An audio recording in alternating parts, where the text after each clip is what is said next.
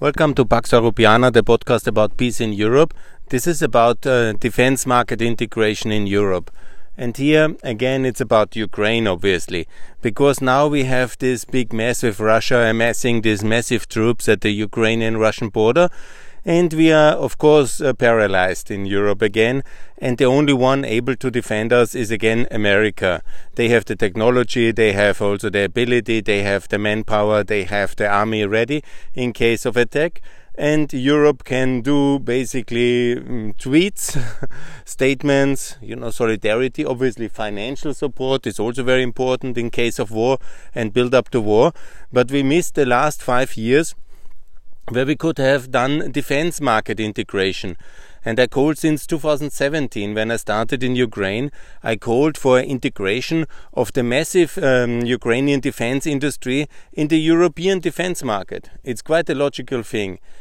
I call it debt equity swaps. Uh, that's the concept that, that, the Ukrainian government shares um, the, or trades in uh, the ownership of some of the defense companies with the European Investment Bank, uh, Bank which uh, and also with other um, can be also the KfW or the um, uh, French agency because they are the co-owners obviously of Airbus.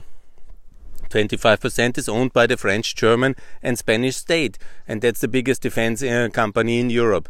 And there's other, of course, uh, major defense companies in Europe, and we could have easily uh, done so-called defense uh, sector integration. That means uh, the industry integration. That's something Europe, the EU, can do we have, um, you know, we have not the military capabilities to contain Russia. That's not even France can do it. It's far away. Not Germany by far not. Poland has done some investment, but it cannot seriously uh, help uh, Ukraine. In uh, only Ukraine and America can really America can help. Ukraine can help itself. We can do the funding, but uh, what we have to learn from the current mess, we are again totally paralyzed, is to be better prepared. And here we had already a lot of talk. I called in 2003 already for the DG Pentagon. We have now a DG, uh, kind of armament industry, the European Defense Agency. Yes, but we have not done our homework back home. We have not integrated our defense markets significantly.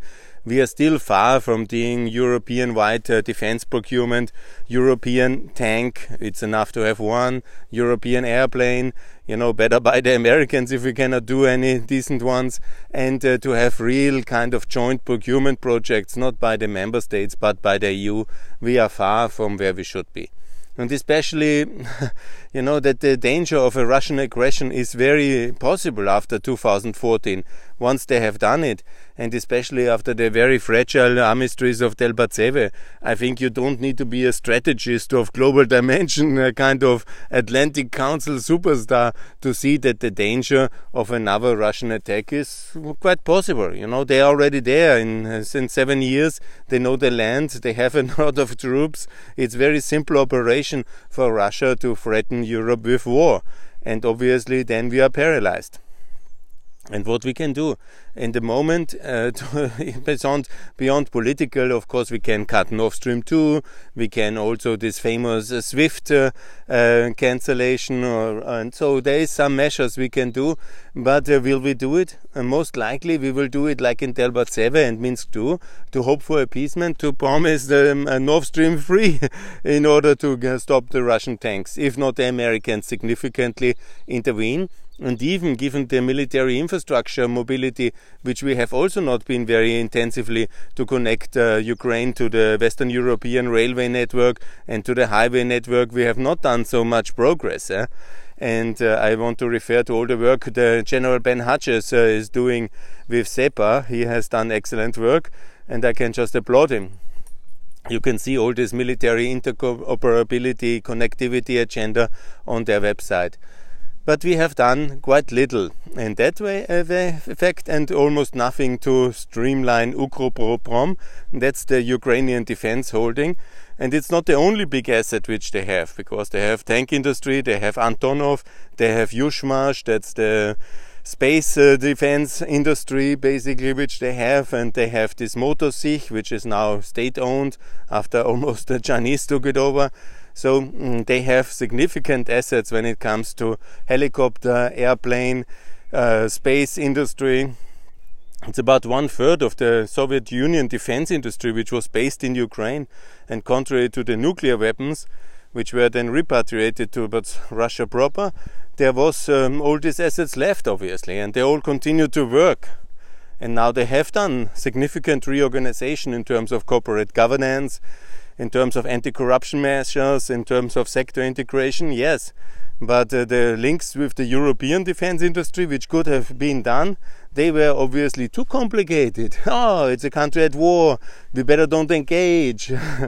why we have a defense industry when we are not interested to prepare for war? it's a kind of illogical mystery. You know, is it just a kind of a, a industrial policy to sell stuff to other countries which supposedly are also not in war? It's a, anyhow, that's a different debate. But what I call for debt equity swaps is one idea, but the other is simply to sell companies uh, towards European companies or to make a kind of common defense market uh, in the industry process which we have in the European Union, which supposedly Mr. Breton from France should uh, take as his priority this defense market integration in Europe. That should be including obviously all Balkan countries and obviously Ukraine, the most important non EU uh, defense industry actor outside now the UK, obviously, Turkey and Ukraine. These are the three big defense industries outside of the European Union. And we need one common defense integrated market of all these countries. And we need to make sure that Ukroprom is basically either listed at the Kiev Stock Exchange or the debts are traded uh, with um, Ukraine. It's also one very possible way because Ukraine will need the money in this kind of um, crisis to uh, transfer these uh, shares of Ukroprom, at least 49%, to the European Investment Bank, and that way to um, liquidate a lot of reserves for Ukraine, which it urgently will need in case of further escalation of this crisis. Obviously, the European way is to offer Nord Stream 3. I understand that, but uh, some courage would not be too bad at the moment and it would help us basically because Ukraine has actually when you see it uh, technically industrially they have really significant assets yeah? It's a major boost for the European defense industry if that is integrated. Best of course inside Airbus industry Airbus defense sector and you know of course the Germans and the French and the Spanish have to agree but that's another issue to be regulated Yes, and that is my goal since 2017, and obviously we have lost four years. Now we are in the situation hundreds and thousands of troops at the Ukrainian Russian border, at the European border with Russia.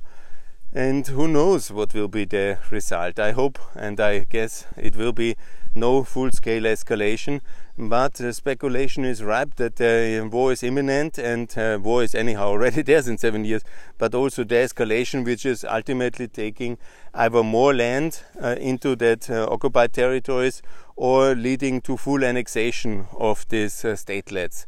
That's both scenarios which are not impossible today and actually, according to many analysts, quite likely. So, I have not on the danger to repeat myself. I told so. it's a bit vindicative. But when I did this workshop or I instigated this workshop in 2017 in January in the Ukroprom headquarter uh, with the, the, management there to talk about SMEs and European SME policy for the Ukrainian defense sector, it was a big workshop with over 300 participants. They invited all their suppliers and subcontractors and management of their um, huge industrial sector.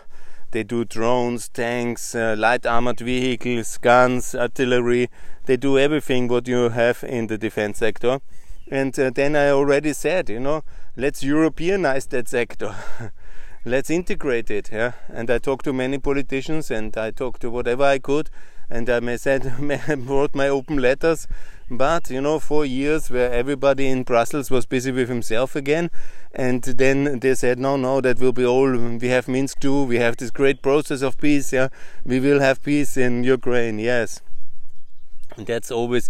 And then we had all this escalate and this um, kind of appeasement uh, talk also of Zelensky in the beginning, and he will make peace with Russia. Yes, yes, yes, yeah.